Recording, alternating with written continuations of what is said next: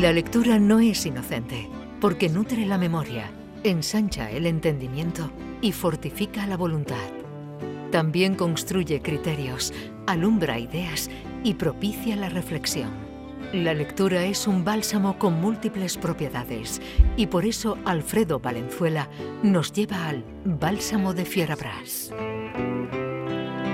Adelante Alfredo, tu turno, te escuchamos. Mira Jesús, vamos a comentar hoy un libro interesantísimo que no tiene ni una gota de ficción. Son 550 páginas como ves, pero las 100 finales son de notas y eh, índices onomásticos, porque ya te digo que es, es fruto de una investigación histórica rigurosísima. El autor es Phyllis Sands, que ya escribió Calle Este, Calle Oeste, y mm, es un abogado londinense que ha intervenido en un montón de juicios por crímenes contra la humanidad, por crímenes de guerra. Estuvo en el de Pinochet, en los posteriores a la guerra de los Balcanes, incluso en alguno de las guerras del Golfo. Ruta de escape se llama el libro y cuenta la historia de Otto Beste. Otto Beste fue un jerarca nazi que fue gobernador de Cracovia en Polonia y también de la región de Galicia, que es la que está al sur de Polonia, casi colindante con Austria. Él era austriaco y un nazi convencido desde los 22 años que se dio de alta en el partido, en la clandestinidad en Austria antes de que llegaran los nazis al poder, incluso intervino en un atentado para liquidar al canciller austriaco, por lo cual pues tuvo que pasar a la clandestinidad, luego a Alemania, donde fue recibido como un héroe y está salpicado por mm, crímenes contra la humanidad serios, pero nunca compareció ni en Nuremberg ni en ningún otro tribunal, hasta que murió en Roma en el año 49, eh, parece ser que de una afección hepática, refugiado en una institución religiosa dependiente del Vaticano y amparado por un obispo austríaco también que se llamaba Judal, que parece que era admirador de Hitler y que pues trató de amparar a todo el que pasaba por Roma o por el Vaticano. De ahí el nombre del libro, Ruta de Escape, que el nombre técnico, técnico, técnico que le daban los servicios de inteligencia y demás era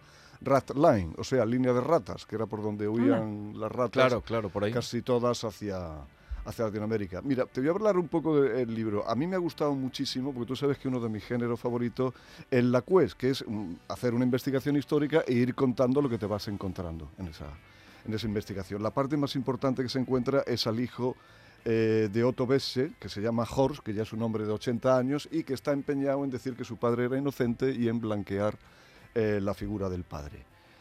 Hay otra pieza importante de la familia que es la mujer de Otto, que es Charlotte, que tiene, eh, lleva la manía de unos diarios y, y guarda toda la correspondencia con su marido hasta un total de 8.000 páginas, con lo cual la investigación eso la facilita muchísimo, así como los cargos no solo de Otto Bestse, sino de su mujer, Charlotte, que probablemente fuese bastante más nazi que, que el propio el propio Otto. Las primeras 150 páginas del libro cuenta la biografía de Otto y sus andanzas y desandanzas en, la guerra y cómo empieza a criar una familia de seis hijos como un padre amantísimo, un padre impecable y un funcionario perfecto y un esposo amantísimo, tan amantísimo, tan amantísimo que incluso Charlotte le perdona algunas de sus, de sus infidelidades.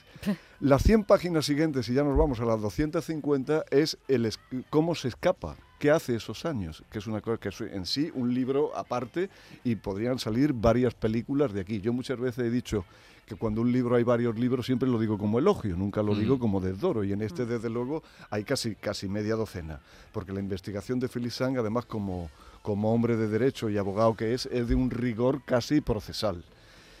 Y cuando quedan 150 páginas al libro que tú crees que ya va a terminar, resulta que Horst, con el, hijo de Otto, del, criminal de guerra con el que el autor se reúne constantemente, hacen hasta un documental, varios podcasts.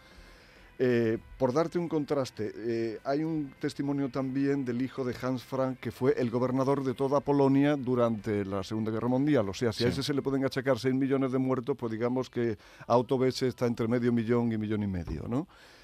Y este hijo de Hans Frank, hay una frase que es la más espeluznante del libro que dice, yo soy un absoluto o mm, contrario a la pena de muerte, salvo en el caso de mi padre.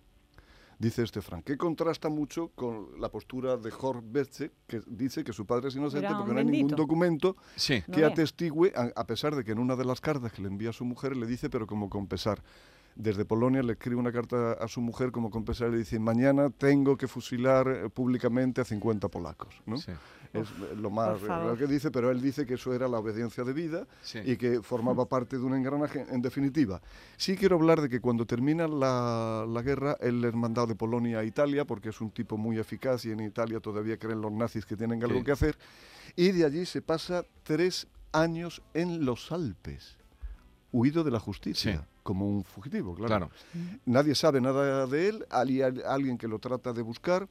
Eh, parece ser que el famoso Simón Wiesenthal, el cazanazi, Sí. tiene unas ideas, pero todos los datos están equivocados, lo que ayuda a que también este se fugue. Y se encuentra con un soldadito que se llama Buco, de 21 años, y están los tres, tres años, ya te digo, los dos, perdón, Sí. están tres años huyendo de refugio en refugio de los Alpes austriacos. Sí. Y él en contacto además con su mujer, se ven por lo menos una vez al mes. Ajá. Y en Anda. alguno de los refugios. Sí, sí, ella era un, debía de ser un carácter tremendo. Pero hay momentos del libro que a mí me emocionan muchísimo y que desde luego en una película darían muy bien cuando Philip Sang, el autor del libro, le dice a Horst, el hijo del criminal, que lástima, oye, no haber dado con ese soldadito que se llamaba Buco. Dice, porque no hubiera contado cómo sobrevivieron esos Durante tres ese- años Sí. en- entre la nieve y en los Alpes y de refugio en refugio.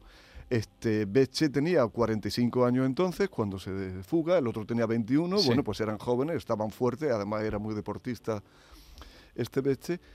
Y le dice el hijo de Becce, bueno, pues si quieres lo llamamos por teléfono ahora mismo. No me diga, tenía el contacto. Exactamente, y- vivía, tenía 91 y- años ya o 92. Y nadie le había en- preguntado aún. en Alemania, pues no, y ellos le llaman, se, en- encajan allí el investigador y este está pues allí una semana hablando Y- y con le él cuenta de cosas lo de- de- bueno, le cuenta Bueno, absolutamente bueno, todo el bueno, otro detalle. libro, ahí hay claro, otro libro. Claro, ese pues decía otro libro. Bueno, y decía, cuando quedan solo 150 páginas del libro y ya eh, Philip Sand parece que da por concluida su investigación, porque ya ha contado lo de este buco y todo, Horst le dice, mi padre fue envenenado.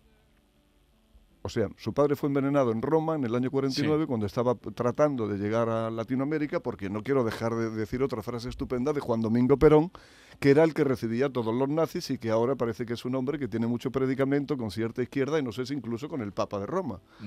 Pero en la inmediata posguerra de la Segunda Guerra Mundial, y esta frase de Perón es literal, decía, por, le decía él a los nazis huidos y a los nazis en la clandestinidad, por favor, vengan aquí, somos fascistas.